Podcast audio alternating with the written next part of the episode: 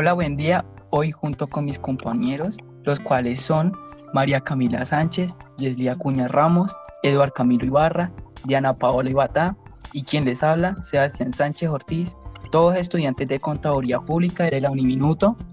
Eh, socializaremos qué es lo que Víctor Frank quiere dar a entender sobre su libro El hombre en busca de sentido o resiliencia.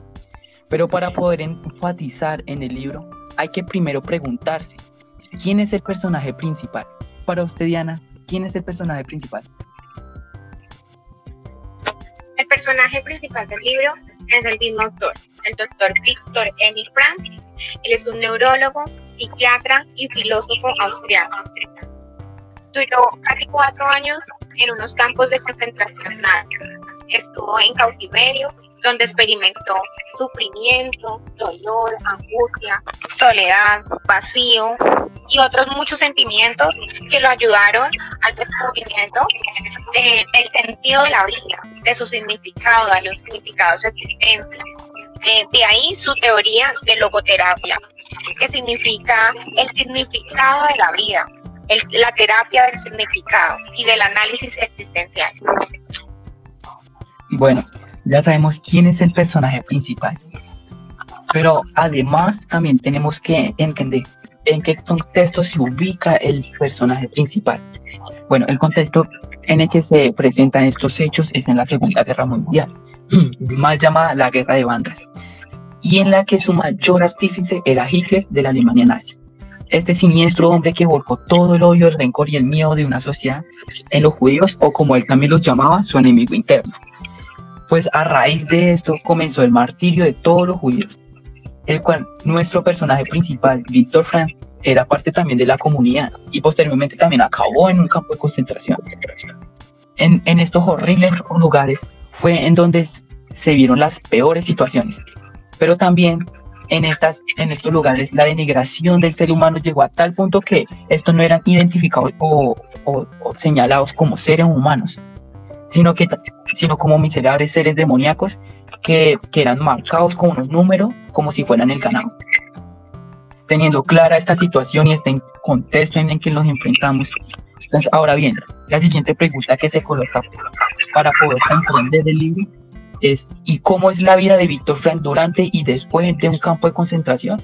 Para esta pregunta nos la va a responder eh, Camilo y Camila. Bueno, es una experiencia única que le permite al psicólogo vivenciar sucesos de tormento y dolor. Según el libro, son momentos muy críticos, pues no saben a dónde los conducen. Podría ser la cámara de gas o el crematorio.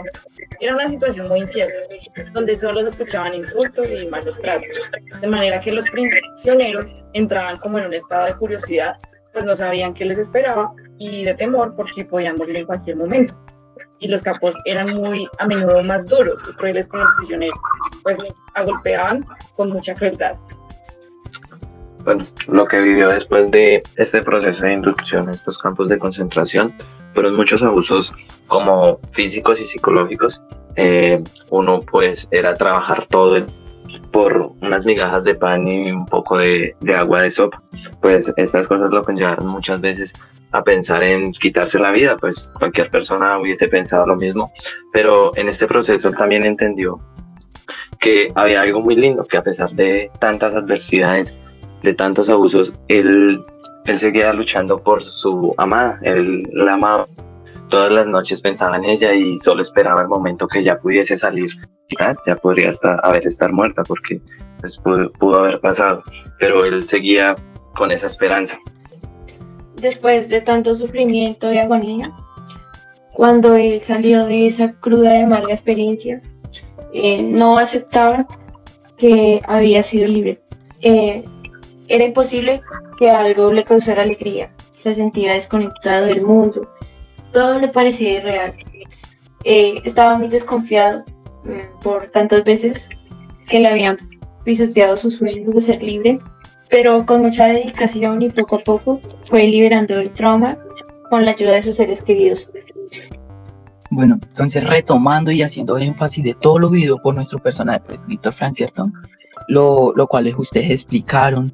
Les vuelvo y les pregunto a los mismos, eh, ¿cómo puede uno despertar en un paciente un sentimiento de que tiene la responsabilidad de vivir, por muy adversas que sean las, las situaciones o las circunstancias. Bueno, eh, yo digo que es un proceso muy difícil cuando pierde el amor a la vida, pues debido a todas las circunstancias adversas. Y aunque no hay razones para vivir, hay algo que motivó a Frank, y era el amor por su esposa. Y aunque no se sabía si estaba viva o muerta, sin embargo, ese amor lo llevó a mantener vivo el deseo de vivir. Y aplicaba la ilusión del culto, que, pues, según la cual el condenado a muerte en el instante antes de morir concibe la ilusión de que lo indultaran, o sea, de que le perdonaran la vida. Y se aferraba a la esperanza, a esa esperanza hasta el último momento de salir con vida a pesar de todo lo, lo que vivió en ese lugar. Comparto lo que dice mi compañera, pues la mayor ilusión de él era volver a ver su, su esposa, era lo que a él más lo animaba, lo que a pesar que habían días que ya no quería más, llegaba la noche y pensaba en ella, pensaba en poder arrasarla. Eh, eso diría que fue la mayor motivación, o poder ver un atardecer también. Eh, se despierta cuando él llega de prisión y vio que su amada se encontraba con vida. Eh, ella le ayudó a superarse, a encontrarse a sí mismo, a enfrentar de la mejor manera el pasado. Eh, en ese momento él se sintió protegido y en un lugar lleno de paz. Para ti, Diana, ¿qué- ¿cuáles son las conclusiones que tú sacas del libro y de, de todo lo que ella- eh, nuestros compañeros explican as- acerca del libro? fue mucho el dolor, el sufrimiento por el que él pasó. Pero solamente cuando se pudo apropiar de la única libertad que no le habían arrebatado, fue cuando él pudo tener esa aliciente para continuar. Y fue una libertad espiritual, nadie le podía quitar sus pensamientos, nadie le podía quitar lo que pasaba por su mente. Él se dio cuenta que alejándose de todo, podía reencontrarse con esa soledad. Él se volvió un hombre muy apático, no se volvió antisocial, él no podía ya como compartir con las demás personas porque eh, él, él veía a, los otros prisioneros eh, desnudos, sin nada, despojados totalmente de, todo. Entonces eso le hacía como tener un sentimiento suicida y solamente a través de la soledad fue que pudo reencontrarse. Muchas gracias. Bueno, a continuación continu- que diremos eh, los poemas. Comienzo yo y mi poema se llama El hombre en busca de sentido. Comienza con un psicólogo, un psicólogo internado en un campo, que reacciona en shock al campo de concentración, domado por el horror del odio de su agresor, que son amables por interés, interés por sus bienes burgueses. Después de meses en los rieles, se les escogía entre vida o muerte, en donde los jueces escogían por caracteres, los escogidos se desinfectaban como animales en los matorrales. Su existencia desnuda era su única posesión, en donde los veteranos por tradición aplicaban su más áspera humillación. Su curiosidad en el futuro se fue opacando por la costumbre de pensar en su perdición. ¿Quién podría culpar a los drogadictos de drogarse bajo esta situación? La cámara de gas perdía todo su valor a la hora de la decisión de suicidarse o no. Se les decía musulmanes al aspecto de los miserables más vulnerables, quienes valían nada junto con sus números inigualables. Los días eran grises, las noches frías y tenebrosas. Solo esperaba pasar esa horrible realidad.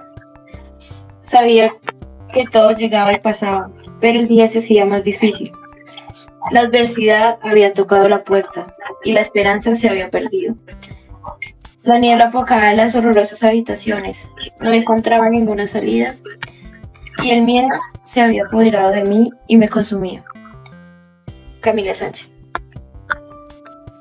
Poema La historia de un gran hombre resiliente. El doctor Frank fue un gran hombre que sufrió la soledad en un campo de batalla con hambre y sed de verdad, pero logró superarlo con gran fortaleza y voluntad, aferrándose a la vida en medio de gran mortandad. Allí no importaban sus nombres, menos su documentación. Solo eran unos cuantos que contaban por montón. Sí, solo el número importaba, ya no era ese gran doctor. Todos estaban desnudos sufriendo su condición. Aquellos que eran fuertes se sentían con valor, pero no tenían comida y venía la desnutrición.